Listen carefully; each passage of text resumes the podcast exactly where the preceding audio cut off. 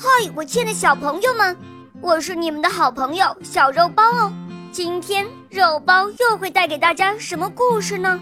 小朋友们，你们准备好了吗？准备好啦！那么，我们的故事就要开始喽。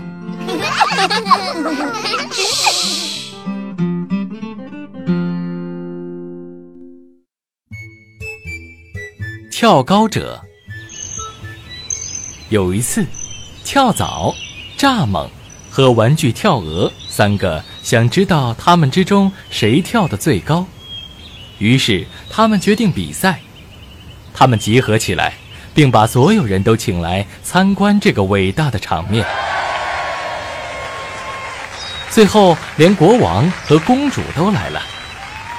谁跳得最高，我就把我的女儿嫁给谁。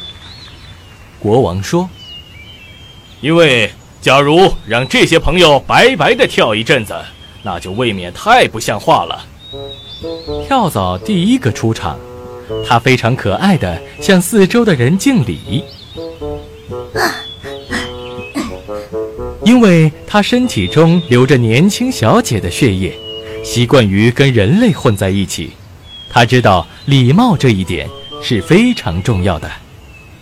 接着，蚱蜢就出场了。他的确很粗笨，但他的身体很好看。他还穿着那套天生的绿制服呢。哈哈。此外，他的整个外表说明他是出身于埃及的一个古老的家庭，因此他在这儿非常受到人们的尊敬。人们把他从田野里弄过来，放在一个用纸牌做的。三层楼的房子里，这房子有门也有窗，就跟人类住的一样。蚱蜢说：“我唱得非常好，甚至十六个本地的蟋蟀从小时候开始唱起，到现在还没有获得一间纸屋嘞。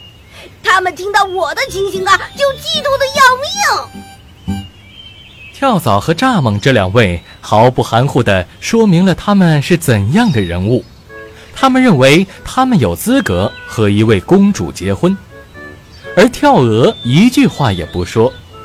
不过据说他觉得自己更了不起，宫里的狗儿把他嗅了一下。汪汪汪！相信我，跳鹅绝对是来自一个上等的家庭。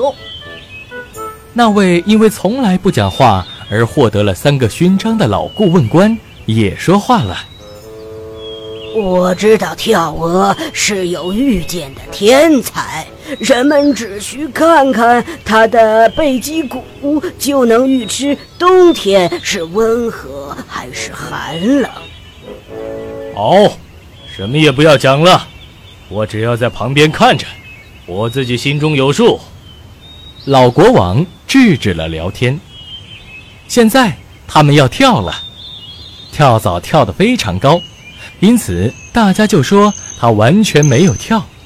这种说法真是太不讲道理了。嗯，哎，嘿，哦，蚱蜢跳的没有跳蚤一半高，不过它是向国王的脸上跳过来，因此国王很生气。这简直是太无理，太可恶了！哎，哎呀！跳鹅没有跳，只是站着沉思，大家就认为它完全不能跳。我我！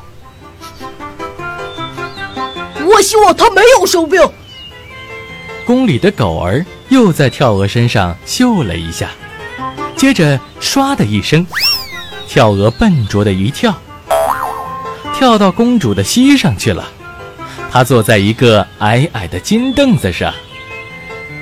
谁跳到我的女儿身上去，谁就算是跳得最高的了，因为这就是跳高的目的。不过，谁能想到这一点，倒是需要有点头脑呢。跳鹅已经显示出他有头脑，所以我宣布，跳鹅可以娶我的女儿。所以，跳鹅就得到了公主。不过，我跳的最高，就算跳鹅得到了公主。我还是跳得最高的，只不过在这个世界里，想要使人看见的话，必须得有身材才成。